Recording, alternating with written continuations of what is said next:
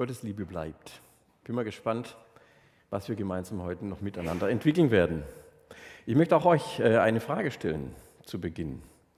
Eine ganz einfache Frage, wie es zunächst scheint. Und ich frage euch nicht, was ihr beim Titel der Predigt denkt, was die schönste Hauptsache der Welt ist, sondern die Frage ist mal ganz echt, nicht rhetorisch. Und ich bitte euch, mal kurz hinzuhören, nachzudenken und dann eine Antwort zu geben, die ganz spontan ist. Das, was ihr zuerst denkt.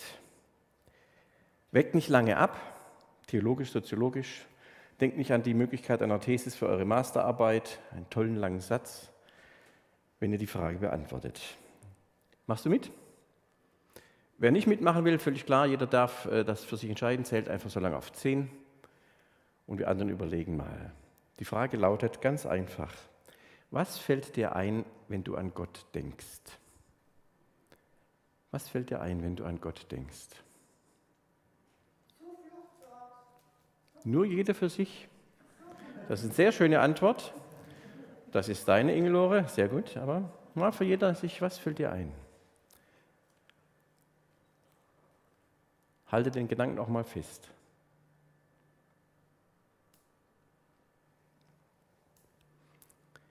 Wir haben uns in den letzten Wochen, über viele Wochen hinweg, ja in unserer Predigtreihe darüber unterhalten, darüber nachgedacht, was ist das mit der herrlichen Freiheit der Kinder Gottes? Das, was Gott schenkt. Und wir haben den Brief des Paulus an die Gemeinde in Galatien und in der Umgegend da zugrunde gelegt und sind Stück für Stück durchgegangen. Und bevor ich auf die Frage zurückkomme und mal versuche, auch eine Antwort möglich zu machen, möchte ich das nochmal auf den Punkt bringen, was der Paulus da in seinem Brief bislang so gesagt hat, worum es gegangen ist. Paulus hat ja ziemlich offen und fast schonungslos, könnte man sagen, auf Missstände in einer Christengemeinde hingewiesen, jetzt der in Galatia damals.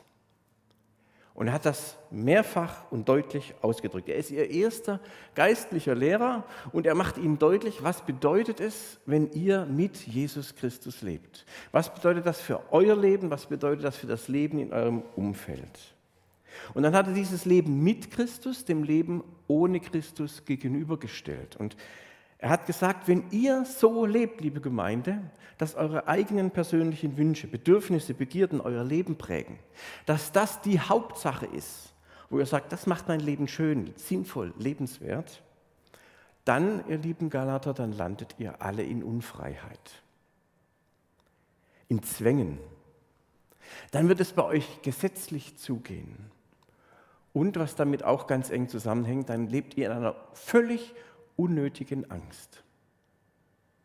Die Bibel sagt ja an so vielen Stellen, habt keine Angst. Christus hat ja diese Welt überwunden. Dann führt Paulus fort und sagt, aber dem gegenüberstellen, wenn ihr allerdings, und davon haben wir eben gerade schon gehört, wenn ihr dem Heiligen Geist, dieser übernatürlichen Kraft Gottes in eurem Leben Raum gebt, dann wird das ganz anders aussehen. Wenn das die Hauptsache in eurem Leben wird, dann ändert sich euer Leben auch grundlegend. Ich zitiere mal den kurzen Abschnitt, der unserem Text heute vorausgeht, aus dem Galaterbrief Kapitel 5, die Verse 16 bis 21. Da können wir das nochmal nachlesen, was ich eben angedeutet habe. Paulus sagt, lasst euer Leben vom Geist Gottes bestimmen. Richtet es danach aus. Und dann werdet ihr nicht euren selbstsüchtigen Wünschen nachgeben. Denn es ist ja doch so, eure selbstsüchtige Natur kämpft gegen den Geist Gottes und der Geist Gottes kämpft gegen eure selbstsüchtige Natur. Das, was ebenso menschlich, also menschlich ist. Und diese beiden ringen ständig miteinander, sodass ihr nie tun könnt, was ihr eigentlich tun wollt. Aber wenn ihr euch vom Geist Gottes leiten lasst, dann untersteht ihr nicht dem Gesetz.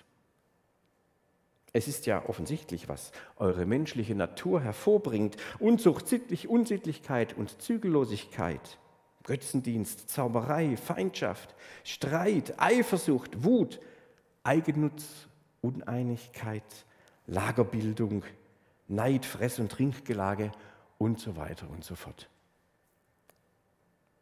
Das hört sich gar nicht gut an. Und das Schlimmste, was ich jetzt finde, ist, dass er das nicht einfach so sagt, sondern er sagt das zu Menschen, die in einer Gemeinde sind, Christen. Aber wie gut, dass das zur Sprache kommt, dass das nicht unter der Decke bleibt, sondern dass Paulus sagt, Leute, das alles ist noch bei uns vorhanden. Und ich will euch ja nicht verurteilen, sondern ich will euch helfen. Ich will euch zeigen, was es bedeutet, in welchem Namen ihr hier zusammen seid, in wessen Geist ihr jetzt leben könnt und wie anders es aussehen kann, wenn dieser Geist einen größeren, ja den entscheidenden Raum in eurem Leben bekommt. Ich will euch helfen, ich will euch ermutigen, sagt Paulus. Ich zeige euch jetzt, wie es geht, dass ihr anders leben könnt, wenn ihr mit diesem Geist Jesu Christi unterwegs seid.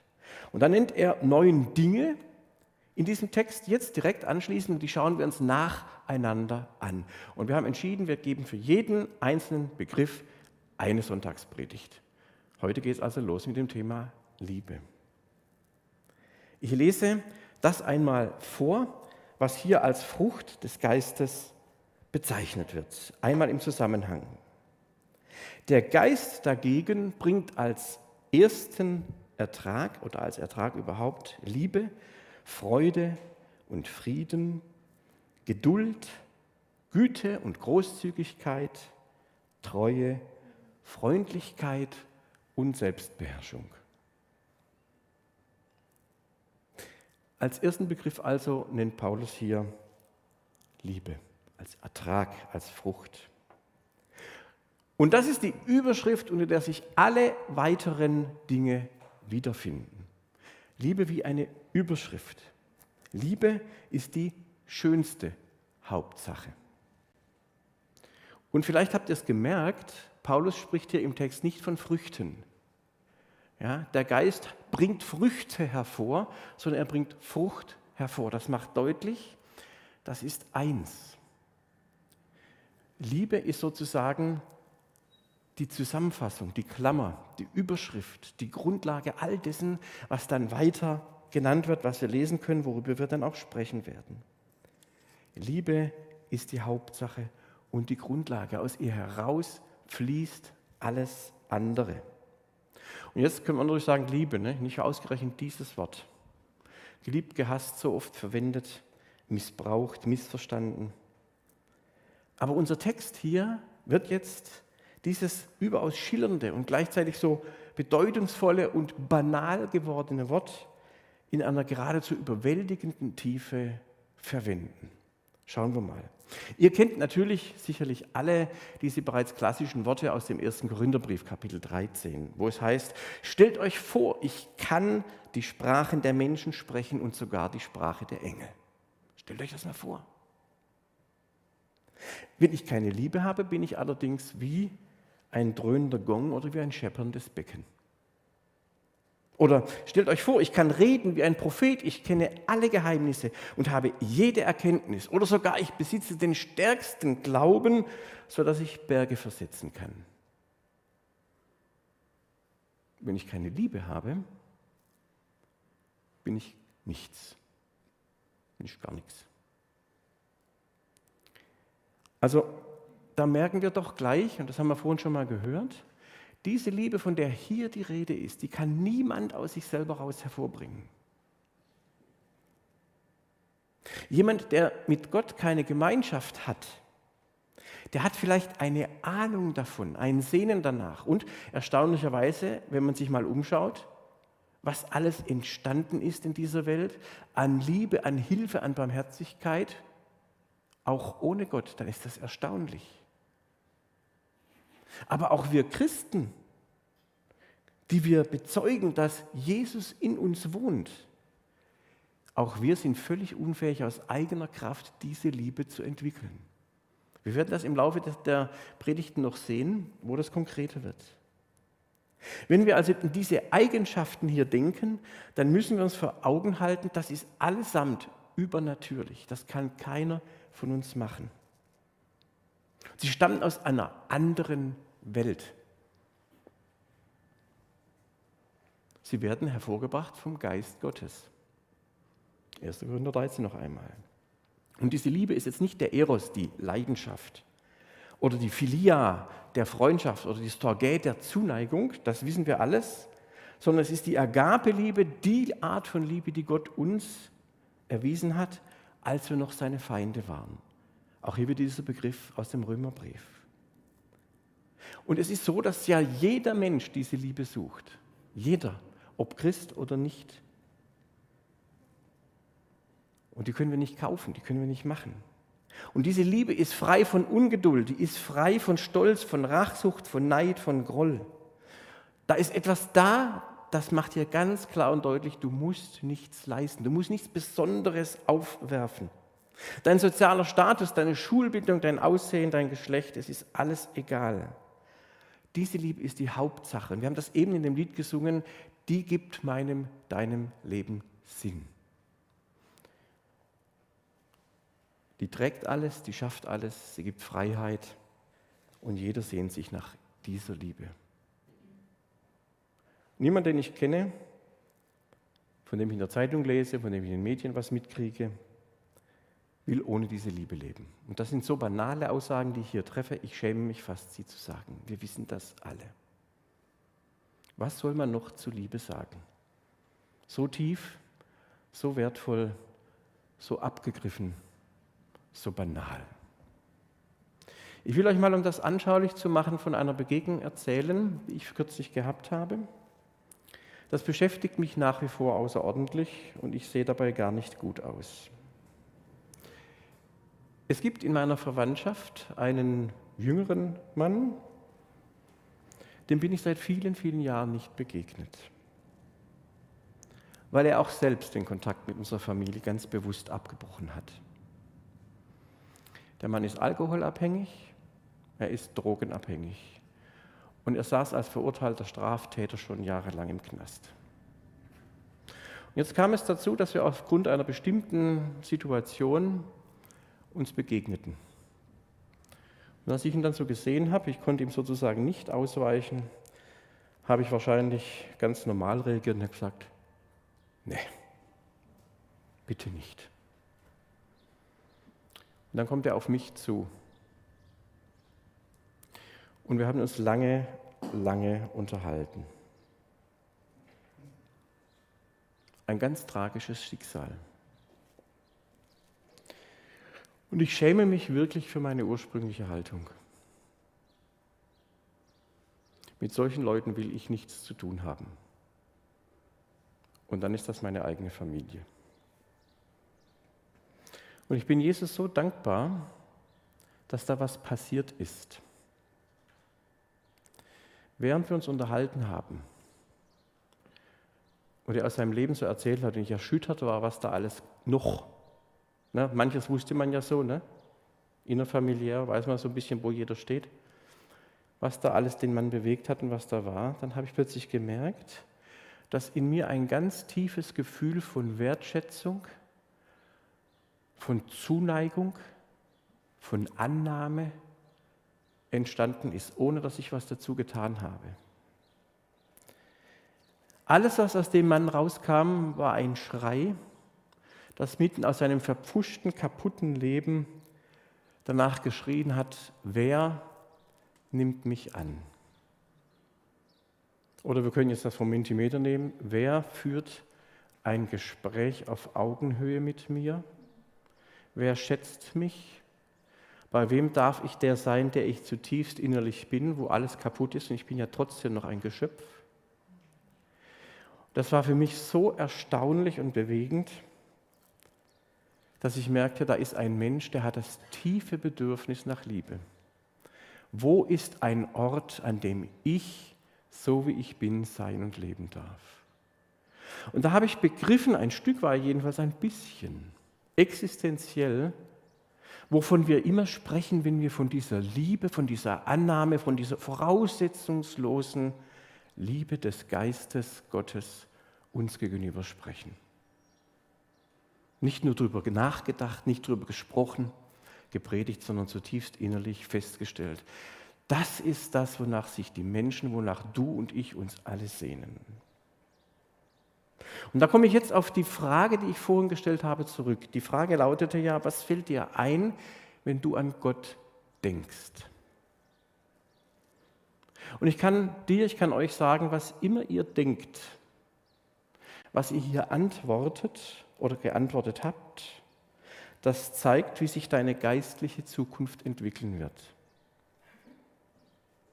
Das zeigt, wie sich dein Glaube, wie sich dein Vertrauen, dein ganzes Leben entwickelt. Und wie wäre es, wenn diese gar nicht einfache Frage, diese Antwort, die auch gar nicht so einfach ist, so lauten würde. Gott mag mich. Er hat mich gern. Und mit allem, was ich bin, von ganzem Herzen, von ganzer Seele, mit ganzer Kraft, wie auch immer wir das formulieren wollen, total, völlig, darauf vertraue ich. Und das ist die Hauptsache in meinem Leben, die allerschönste Hauptsache. Gott mag mich. Ihr werdet jetzt vielleicht überlegen, wie, was Gott mag mich. Wir sprechen von Liebe. Und ich möchte mal ganz bewusst nicht sagen, ich weiß, dass Gott mich liebt. Theologisch kann Gott gar nicht anders. Und wir sagen das viel zu schnell als Christen. Seit Jahrzehnten sagen wir immer, Gott liebt dich, voraussetzungslos und so weiter. Und ich finde, dieser Begriff ist irgendwie so abgegriffen, so unrealistisch. Gott ist Liebe. Was heißt das für dich? Was löst das in deinem, was löst das in meinem Herzen noch aus?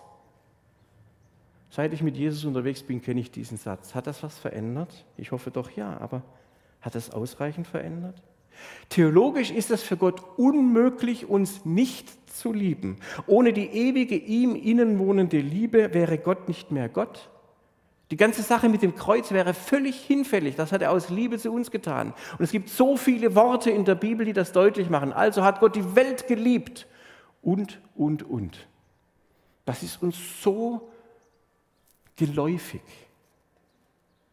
Auch wenn wir durch und durch selbstsüchtig sind, wenn wir gleichgültig gegenüber den Armen sind, von Lust getrieben oder in Selbstmitleid baden, oder ob wir vor Kummer, vor Verletzung nicht ein noch auswissen. Es bleibt Gottes Liebe, die uns trägt. Das wissen wir alle. Nur den Satz aus 1. Johannes 4.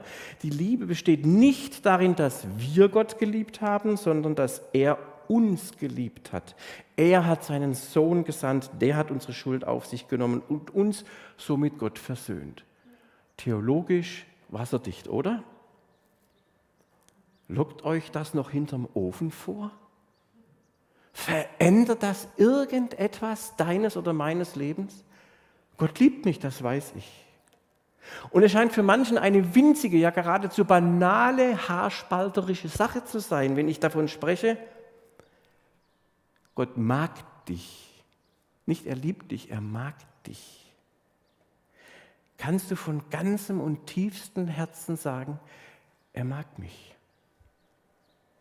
Nicht erst nachdem du dein Leben in Ordnung gebracht hast nachdem du alle Spuren von Sünde, von Selbstsucht, von Unehrlichkeit oder auch Lieblosigkeit beseitigt hast. Er mag dich auch ohne, dass du ein diszipliniertes Gebetsleben führst oder irgendeinen wichtigen Dienst an irgendeiner Stelle ausgeführt hast, und du vielleicht freiwillig nie gehen würdest. Kannst du diesen Satz von ganzem Herzen sagen, Gott mag mich. Als ich da mit meinen Verwandten gesprochen habe und er mit mir, da habe ich auf einmal existenziell diese Sache mit Jesus und dem Zachäus, wird im Lukas 19 berichtet, begriffen. Das hat mich wie ein Schlag getroffen. Mit diesem Typen, dem Zollbeamten, wollte niemand was zu tun haben. Der ist in Geld geschwommen. Der war also nach weltlichen Maßstäben war der richtig erfolgreich. Das war sehr verständlich, dass niemand mit dem zu tun haben wollte. Aber dass der Typ auf den Baum geklettert ist, dass er sich zum Affen gemacht hat, das war doch nur ein Ausdruck seines einzigen verzweifelten Schreis. Wer mag mich? Wer nimmt mich so an, wie ich bin? Wer will Zeit mit mir verbringen? Oder wenn wir mal das Mentimeter nehmen, wer gibt sich das, dass er sich mit mir zusammensetzt? Qualitätszeit mit mir verbringt. Nicht, ne, wir Christen sagen, ja, wir lieben alle und dann kommen wir von oben und sagen den Leuten, wie es geht. Gerade du brauchst Jesus und wenn du zu Jesus kommst, kommt dein Leben in Ordnung und ich kann dir das geben, ich kann dir das zeigen. Deswegen werden viele Christen von Nichtchristen als arrogant, als heuchlerisch abgelehnt. Da wird aus der guten Nachricht eine schlechte Nachricht. Fragt mal rum, wie die Öffentlichkeit über Christen denkt. Da taucht meistens das auf, das sind Besserwisser, die mehr reden, als dass sie tun. Wer mag mich? fragt Zachäus. Und was hat Jesus gemacht? Der hat ihm in die Augen geschaut. Er hat ihn sogar beim Namen genannt. Ich frage mich, woher wusste der das denn, dass der Zachäus heißt? Zachäus sagt er, ich will jetzt gleich mit dir in deiner Wohnung was essen. Unbedingt, Zachäus, komm. Ich mag dich, ich will bei dir zu Hause sein. Und dieser Zachäus explodiert innerlich förmlich. Der macht, dass er von dem Baum runterkommt. Wahrscheinlich ist vielleicht sogar anderen irgendwie in die Hose zerrissen oder so. So schnell ging das. Und das Leben von diesem Zachäus wird vom Kopf auf die Füße gestellt. Zachäus, der am eigenen Leib über Jahrzehnte vielleicht, über viele Jahre auf jeden Fall gemerkt hat, keine Sau mag mich. Die gucken mich noch nicht mal mit dem Arsch an. Darf ich das mal so dramatisch sagen? Da geht jeder auf die andere Straßenseite, wenn ich komme. Da war von Liebe überhaupt nicht die Rede. Dieses zutiefst, niemand mag mich. Und dann geht Jesus zu dem hin und das ganze Verhalten von Zachäus ändert sich. Jesus sagt nämlich zu ihm, auch du bist ein Sohn Abrahams. Was für ein Skandal für die Juden. Das heißt doch mit anderen Worten, Jesus sagt zu diesem Mann, egal was aus dir geworden ist, du bist im Team. Du gehörst zu meiner Mannschaft. Du bist ein Sohn Abrahams. Du bist ein Mensch, den Gott geschaffen hat. Und weil das so ist, mag ich dich einfach. Komm, wir machen was zusammen. Wir verbringen Zeit zusammen. Ich will, dass wir zusammen sind, dass wir uns ganz nah sind. Und das ändert für diesen Mann buchstäblich alles. Versteht mich bitte nicht falsch. Ich will mich da nicht in die gleiche Ebene und Liga wie Jesus setzen. Aber ich glaube, dass genau das zwischen mir und meinem Verwandten passiert ist. Normalerweise, und das muss ich echt bekennen, wenn ich solche Leute sehe, dann denke ich, na, so tief wirst du nicht sinken. Da willst du nicht landen. Und ich bin überzeugt, dass diese Menschen das auch spüren. Und da war plötzlich etwas zwischen diesem Mann mit seinem verpuschten Leben und mir passiert, ohne dass ich mir das vorgenommen hätte. Ich war überhaupt nicht besser. Und ich habe gar nicht auf den runtergesehen, sondern ich habe ihn angeschaut und habe festgestellt, das war einfach da. Ich mag dich. Und das war so bemerkenswert, was da passiert ist. Wir sind im selben Team. Das hat mich echt berührt und es geht mir bis heute nach. Und ich bin sicher, und er sagt das auch, was das mit ihm gemacht hat. Und wenn ihr wollt, könnt ihr mit mir darum beten, dass da noch was draus entsteht. Ich habe keine Ahnung. Ja? So ein kaputtes Leben. Ich weiß überhaupt nicht, wie das, wie das in Ordnung kommen soll. Aber die schönste Hauptsache für einen Menschen und ich glaube auch für den ist, dass einer zu ihm sagen kann, egal wo du stehst, egal was du machst, egal wie du jetzt bist, nicht was du mal machen kannst, weil ja mein Geist bei dir ist oder weil ich dir helfe, sondern jetzt so in diesem Moment, ich mag dich. Und das sagt Gott zu dir, das sagt er zu mir. Nicht diesen abgegriffenen Begriff Liebe, unter dem wir so viel vermuten können. Er sagt, ich will was mit dir machen. Du und ich, wir sind im gleichen Team. Und wenn du das aus tiefster Überzeugung bejahen kannst, dann wird das dein Leben verändern. Dann wirst du dir selbst gelassen und barmherzig gegenüber werden können, viel mehr als du es vielleicht jetzt schon kannst. Und das wird dann auch etwas auf deinen Kontakt mit anderen Menschen verändern. Du kannst mit deinem Versagen, mit deiner Schuld, mit dem, was in dir zerbrochen ist, anders umgehen. Und dann bekommen wir eine Ahnung, was diese göttliche Liebe wirklich bedeutet. Und erst dann wird es weitere Früchte, weitere Frucht oder Ertrag oder was auch immer geben. Das, was in dem Text dann weiterkommt, ne, mit der Barmherzigkeit und was weiß ich all. Das bleibt nicht ohne Folgen, weil es geht ja nicht um ein Muss oder um einen Zwang, sondern du kannst aus diesem Bewusstsein heraus handeln. Wenn du weißt, ich bin drin, ich gehöre dazu. Ich bin einer, den Gott mag, dann kannst du anders mit allem anderen umgehen. Wenn du dich geliebt weißt und sicher bist, dass jemand mag, dann lebst du anders. Freude, Friede, Geduld, Großzügigkeit, Treue, Freundlichkeit, Selbstbeherrschung. Das sind die Begriffe, die jetzt kommen. Das sind nicht zuerst Aufgaben und Forderungen. Ein Christ muss gar nichts, ihr lieben Leute sei barmherzig, wie und so. Ne? Ja, und dann reiße ich mich zusammen und dann beiße ich die Zähne aufeinander und dann gehe ich auch zu solchen Leuten, zu denen ich privat nie hingehen würde. Das ist nicht genau das, worum es hier geht, wenn Jesus sagt, ich mag dich. Sondern ist das plötzlich ein Anliegen, dass ich wohin gehen kann, wo Jesus will, dass ich hingehe. Weil Jesus mich gerade jetzt mag. Es gibt nichts, was mich von ihm trennt, von seiner Liebe, von seiner Nähe. Und natürlich müsste man noch ganz vieles dazu sagen. Auch das haben wir vorhin gehört. Liebe, so ein Riesenthema. Ich will mich mal auf eine Anregung und Ermutigung abschließend beschränken. Etwas, was mir auch selbst hilft. Weil ich stelle fest, obwohl ich schon lange mit Jesus unterwegs bin, bleibt bei mir noch richtig viel Luft nach oben. Darf man es mal so sagen? Und ich bin manchmal fast verzweifelt, wenn ich überlege, was für ein Sack ich immer noch bin. Nach so vielen Jahren. Ich weiß nicht, ob es euch anders geht. Möglicherweise nicht. Es braucht bloß die entsprechenden Trigger. Dann passieren Sachen, von denen haben wir geglaubt, die sind schon längst überwunden. Und dann höre ich das von diesen tollen Früchten, von dieser Frucht, von der Liebe und so. Und ich denke, das hat viel damit zu tun, ob ich wirklich sagen kann, ich bin zu Hause da, wo Jesus ist. Und Jesus ist ganz direkt da und er sagt, du bist bei mir in meinem Team. So what? Hast du das begriffen zutiefst? Und dieser Satz von einem Ägidius von Assisi, habe ich vorher nicht gekannt, habe ich gefunden. Den finde ich richtig cool, ich habe ihn euch mitgebracht. Und er zeigt mir, so kann es jetzt erstmal weitergehen. Es heißt folgendes. Wenn der Baum geboren wird, ist er nicht sofort groß. Wenn er groß ist, blüht er nicht sofort. Wenn er blüht, bringt er nicht sofort Früchte hervor. Wenn er Früchte hervorbringt, sind sie nicht sofort reif. Wenn sie reif sind, werden sie nicht sofort gegessen.